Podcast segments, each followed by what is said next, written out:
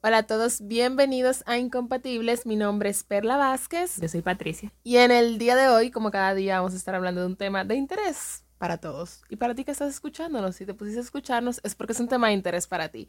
Vamos a estar hablando de qué hacer durante el tiempo de espera. ¿Pero de cuál espera, amores? Bueno, pues de esa soltería, de cuando tú estás forever alone por siete años, que tú piensas que te vas a quedar a vestir santos, que tú piensas que te vas a quedar, no sé, a transitar por la vida solamente. Vamos a hablar de qué hacer en ese tiempo para que no sea un tiempo perdido, sino un tiempo provechoso y que no entres en estado de desesperación.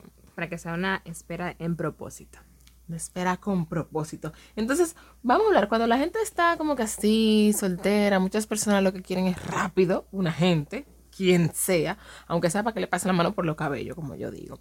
Y no siempre tomar decisiones apresuradas es lo mejor porque se pueden cometer muchos errores de los que uno se puede arrepentir. Sí. Y la soltería no es mala, nos la han querido vender como que algo negativo, como que si tú estás soltera ya eso es lo peor del mundo. No siempre, tú sabes, hay una connotación también ahora eh, moderna que también la vende como algo muy, muy positivo, o sea, también. Yo siento como que en el mercado existen ambas pero la, la, concepción moderna no es soltera literalmente sola, es soltera pero acompañada. You know what I mean, ¿verdad? Y aquí estamos hablando es más como de esa soltería en el sentido cristiano, o sea, soltería, soltería en el sentido neto de la palabra, no la soltería moderna de estoy sola pero al mismo tiempo estoy consciente. No, sería una soltería como esperando para una para formalizar algo duradero esperando a la persona que Dios tiene para uno. Ok. Ay, eso es lo que todos queremos.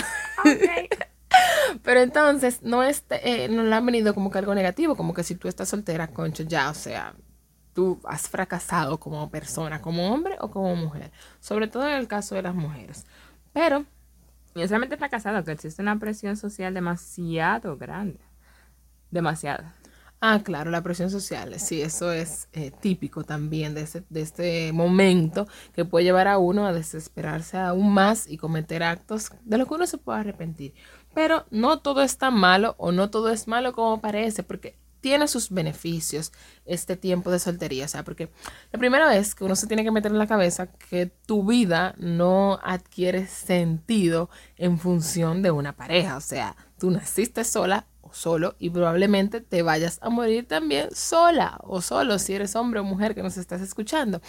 Entonces, eh, por eso no, uno no puede como que, ah, no, mi vida tiene sentido si yo estoy con alguien. No, ese tiempo de soltería te puede servir a ti para invertirlo en cosas útiles que te ayuden con tu crecimiento profesional, espiritual y personal. Exactamente. Y que ese mismo crecimiento luego te va a ayudar a fomentar una buena relación, porque cuando una persona ya se ha preparado de manera individual en todos los aspectos de su vida, pues entonces, al momento de, compartir o de, de, unirse a otra persona, pues entonces ya ya es algo como más completo, como que ya puede ofrecerle más. Y no me refiero a a términos económicos ni materiales, sino como que cuando una persona ya se ha preocupado por su crecimiento personal, pues ya como que, no sé si me doy a entender, me entenderé, como ya una persona que ya ha pasado por ciertas cosas en la vida es como más madura.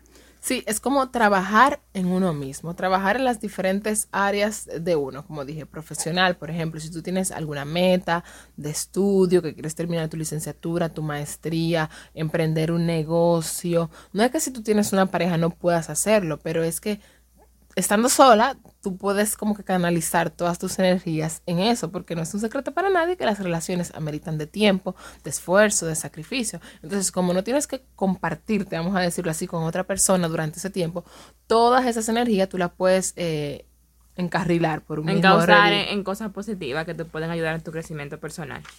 Sí, entonces, eh, aparte de eso, no solamente en el profesional, sino también en el, en el personal, como dice Patti, porque a lo mejor tú tienes un mal genio, a lo mejor tú tienes heridas que sanar, a lo mejor, no sé, frustraciones, a lo mejor tú necesitas algún tratamiento, ya sea un tratamiento espiritual o un tratamiento ya profesional de especialistas.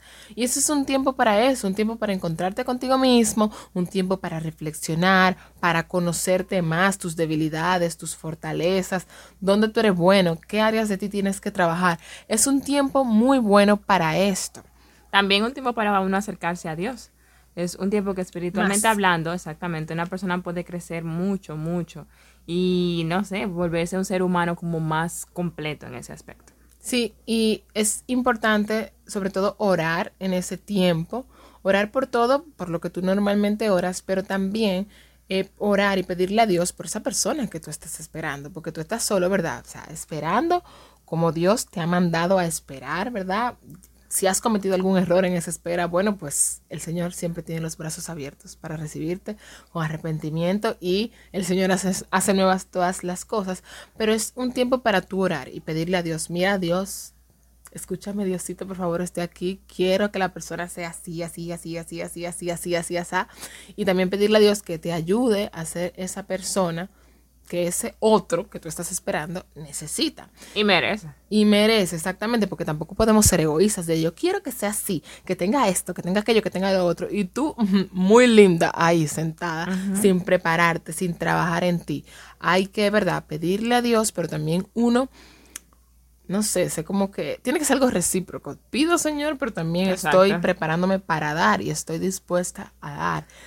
Es También en ese sentido uno no solamente orar por esa persona, también eh, hacer, eh, tratar de conocer mejor tu doctrina, tu fe, leer la palabra de Dios, leer vida de santo, que lo puedes tomar como modelo y también como inspiración para cosas en tu vida y sucesivamente. O sea, no simplemente quedarme en la oración y ya, sino eh, tratar de profundizar más en la fe, pero tomando como herramienta las diversas cosas que nos ofrece la iglesia. Otra cosa eh, importante también es aprender acerca de las relaciones de pareja. Dígase, sobre todo vistas desde el punto de vista de la fe y también desde el punto de vista científico ¿por Y no? y humano. Por ejemplo, tú puedes ver charlas. En YouTube, señores, hay muchísimas charlas. ¿Lo has visto mucho, parece? Claro que sí, yo les recomiendo las de Lazos de Amor Mariano, que son uno a, incluso en su página tienen un curso, creo que de noviazgo y matrimonio, hay uno que es de pago, hay uno que es gratuito, la última vez que entré, no sé cómo estará ahora, pero tampoco es mucho dinero lo que hay que pagar, creo que son, la última vez eran 20 dólares, no me están pagando ellos para hacerle esta promo, es que en realidad son muy buenos y yo eh, naturalmente los promuevo siempre que crea que pueda hacerle de ayuda a alguien. Entonces, eh, escuchar charlas, leer libros, señora, hay muchísimos libros de esto. Patricia, Patricia sí es dura en esto de los libros. Patricia, No, dile- da- dale títulos a la gente. No, yo no, no es que sea dura, sino que mm, me he puesto a encontrar libros y cosas. Eh, yo podría recomendar eh, La alegría de amar, no me acuerdo, lo escribió un sacerdote, muy buen libro. Eh, La joven de carácter, también de Monseñor, si no me equivoco, tiene un nombre como... De Ok, vamos a decir solamente los nombres de los libros porque los autores ya no los recuerdan. Eh, sí, la autora recuerdo, pero es difícil de, pronun- de pronunciar. Ella llevó dos, también actualmente se está leyendo Los cinco lenguajes del amor. Los cinco lenguajes del amor, señores, duro, duro. Muy buen libro, también les recomiendo leer ese. Tres trampas en el noviazgo, les Sí. recomiendo yo.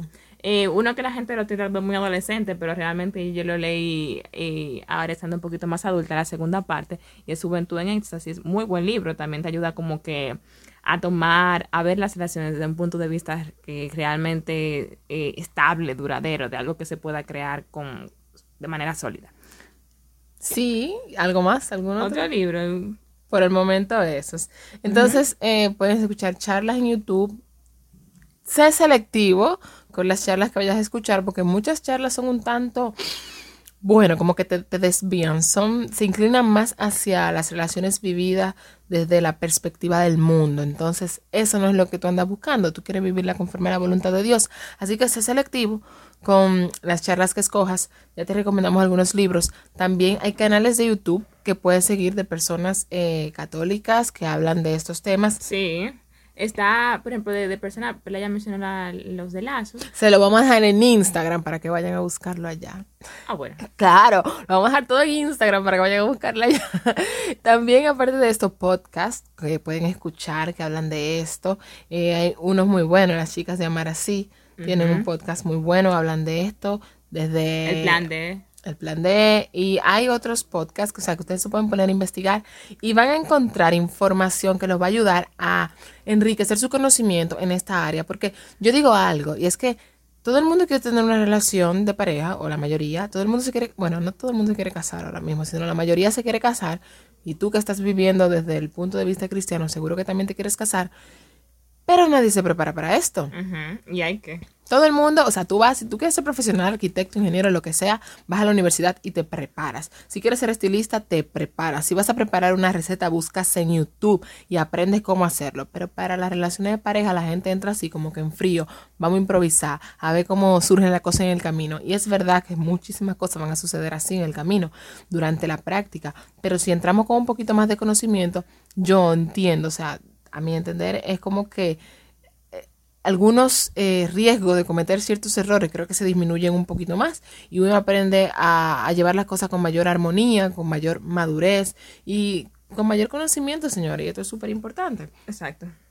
Otra cosa que tú puedes hacer en este tiempo de espera, señores, miren, hay un problema con las relaciones tóxicas. No hago este paréntesis porque hay relaciones en las que la gente entra, que una vez entra, la pareja le impide salir, le impide juntarse con amigos, con familiares y eso. Poniendo de lado este tipo de relaciones que, que que la persona entra y son dañinas, el tiempo de espera es un muy buen tiempo para el jangueo. El hangueo en el buen sentido de la palabra, señores. Ustedes saben, salir con tus amigas, compartir con tus amigas. No es que si tú entras en una relación ya tú lo vas a tener que dejar de hacer. No, no, no, no, no, no, no, no estamos diciendo eso. Pero ya tu tiempo se divide y quizás no puedas salir tanto con tus amigas o con tus amigos como quisieras. Entonces es un tiempo para tú salir, eh, conocer gente nueva, conocer lugares nuevos, hacer turismo interno, ir al cine, viajar. viajar, conocer restaurantes. O sea, es un tiempo de exploración en el sentido sano de la palabra que, uno se va adquiriendo, va adquiriendo experiencias, va conociendo personas, momentos, cosas, y va creando recuerdos que te van llenando realmente y te van enseñando muchísimas cosas. Ojo, vuelvo y digo, no es que porque tú tengas una relación con alguien lo tengas que dejar de hacer, no. Mencioné de esas relaciones tóxicas en donde eso se da y que Dios te libre de caer en una de esas. Y si caes, bueno, pues que te dé la fuerza para salir de ella. Pero hay que aprovechar el tiempo eh, compartiendo con los amigos y con la familia. Y también otra cosa que puedes hacer en ese tiempo de espera y que lo puedes seguir haciendo incluso cuando tengas una pareja, pero ya que tienes más tiempo libre, bueno, pues aprovecharlo también para aprender cosas nuevas. A lo mejor tú quieres aprender algún deporte, alguna disciplina, quieres, no sé, artesanía. Incluso hasta empezar una carrera, un curso técnico, una maestría, whatever, cualquier tipo de cosa, pero hay mucho tiempo que tú puedes eh, empeñar en aprender muchísimas cosas, en adquirir nuevos conocimientos de modo también profesional. O sea, no es que, vuelvo y digo, lo repito mucho para que después no digan, ah, no, Perli y Patricia dicen que después que uno tiene un novio no lo puede hacer nada. No. tú lo puedes seguir haciendo, pero como ahora tienes más, dispones de más tiempo, entonces hay que aprovecharlo en cosas útiles, porque muchas personas, cuando tienen este tiempo de espera, de soltería, pueden entrar como que en depresión. Ah, mira, mis amigas sí, yo no, fulanita se va a casar, fulanito va a tener un hijo, mi amiguita que estaba en el colegio, la que estaba en la universidad, y tú puedes entrar en una agonía que no es saludable.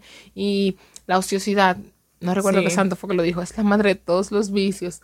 Entonces hay que mantener la mente ocupada. Yo algo también que opino, cuando, ahora que tú mencionas eso de uno ver a los demás, uno tiene que, cuando uno ve en las redes sociales que fulana se casó, que fulana está teniendo un hijo, o sea, hay algo muy importante uno, uno tiene que entender que no todo el tiempo de todos es igual. O sea, el ritmo de vida de cada quien es distinto. Yo siempre digo que uno no se puede sentir mal porque fulana ya se casó, o porque fulana ya se graduó, o fulana ya se compró su carro, o fulana ya tuvo la oportunidad de viajar a Europa y tú no.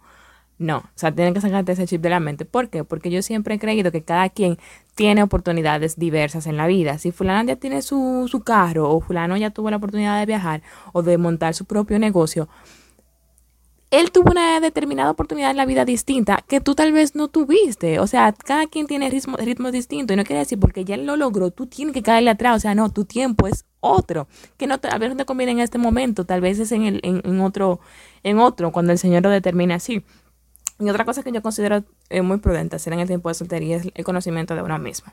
O sea, trata de entronizar. Mucha, muy poca gente realmente en la vida como que se sienta un minuto a pensar quién yo soy, eh, cuáles son mis virtudes, cuáles son mis debilidades, qué yo quiero, que todo eso. O sea, es importante uno sentarse como a pensar quién yo soy. ¿Por qué? Porque tú conociéndote ya a ti, ya tú eres una persona como un poquito más fuerte, o sea, ya tú sabes eh, por dónde... Ay, no sé, yo tengo demasiada cosa en la cabeza. Señores, otra cosa importante es establecer estándares en ese tiempo. porque muchas veces la gente se entra en una relación así, por estar en una relación, pero no establece estándares. Y bueno, quizás esto podríamos abundarlo más en otro episodio, pero sí lo digo, o sea, ¿qué, qué cosas no son negociables para ti? O sea, Exacto. ¿qué cosas esa persona debe tener sí o sí? Claro, cosas realistas, señores. No No que tampoco, poner- no nos pongamos súper... La cosa es ponerse la más difícil a Dios y a ti mismo, pero cuando uno se pone demasiado pique, realmente uno se está cerrando de oportunidades en la vida. Y nada, o sea, también este tiempo es para tú pensar qué tú quieres en una relación, porque maybe tu relación pasada, o si no has tenido relación, whatever, eh, no ha sido como tú lo esperaste, o no, no fue como tú hubiese querido que fuera, o duradero, whatever. Ese tiempo de soltería es como para tú también pensar cómo, cómo yo quisiera vivir mi próxima relación, que yo quisiera que, que, que funcionara, qué errores no me gustaría cometer en base a otras personas que he visto que han cometido, en base a mis relaciones anteriores. Es como que pensar, ir, ir diseñando, no es que tú vas a tomar el control de las cosas, pero ir, es ir preparando eh, ese noviazgo, esa relación, ese matrimonio que tú tienes en tu corazón, es irlo preparando conforme a la voluntad de Dios en durante ese tiempo. Y vuelvo y digo, establecer estándares, señores, muy importante. Cosas que sean inviolables para ti, cosas que sean innegociables. Como decía Patricia, cómo yo quiero vivir esa relación, qué cosas no son admitidas en esa relación, qué cosas sí son admitidas en esa relación, cuáles son los límites que vamos a tener dentro de esa relación. O sea, todo eso hay que pensarlo y tenerlo claro desde el principio para saber cuándo poner un stop. Con amor, con cariño, con una sonrisa, pero poner stop. Y es, exactamente. Y otra cosa es que uno a veces lo olvida, pero el matrimonio que tú quieres vivir, que tú sueñas, que tú tienes en tu mente, y que tú sabes, a veces no lo puedes idealizar tanto porque idealizar tampoco es tan bueno. Pero el deseo que Dios ha puesto en tu corazón de vivir un matrimonio santo, una familia santa, se comienza a forjar desde ahora, desde que tú estás soltera o tú estás soltero. O sea, no es algo que tú llegaste y que "Ay, ahora yo quiero hacer las cosas que sean así. No, eso se comienza desde que tú estás viviendo tu tiempo de soltería, tú te vas preparando. Luego con esa preparación tú, la compartes con la, con la persona que el Señor disponga para ti. Y durante ese tiempo de noviazgo, entonces se empiezan a preparar juntos para ese matrimonio con propósito, como yo digo. Y como cada, en cada episodio tenemos eh, una, una cita bíblica como que le da fundamento a todo lo que hemos estado eh, hablando o que lo acompaña, lo respalda, lo refuerza. Entonces, eh, vamos a ver, Patri lo va a leer. Está tomada de Primera de Corintios, capítulo 7, versículo del 32 al 35. Y dice, quiero que estén libres de preocupaciones, mientras el soltero se preocupa de los asuntos del Señor y procura agradar al Señor, el casado se preocupa de los asuntos del mundo y procura agradar a su mujer, y está dividido. La mujer soltera y la virgen se preocupan de los asuntos del Señor para estar consagradas en cuerpo y espíritu. La casada se preocupa de los asuntos del mundo y procura agradar al marido. Les he dicho estas cosas para el bien de ustedes, no para ponerles un tropiezo, sino para que su dedicación al Señor sea digna y constante, sin distracciones. Palabra de Dios. Te alabamos, Señor. Y con esto le damos eh, fin a este episodio del día de hoy. Esperemos que te sea súper útil. Recuerda seguirnos en nuestras redes sociales y hablamos y nos escuchamos en la próxima. Bye bye. Bye.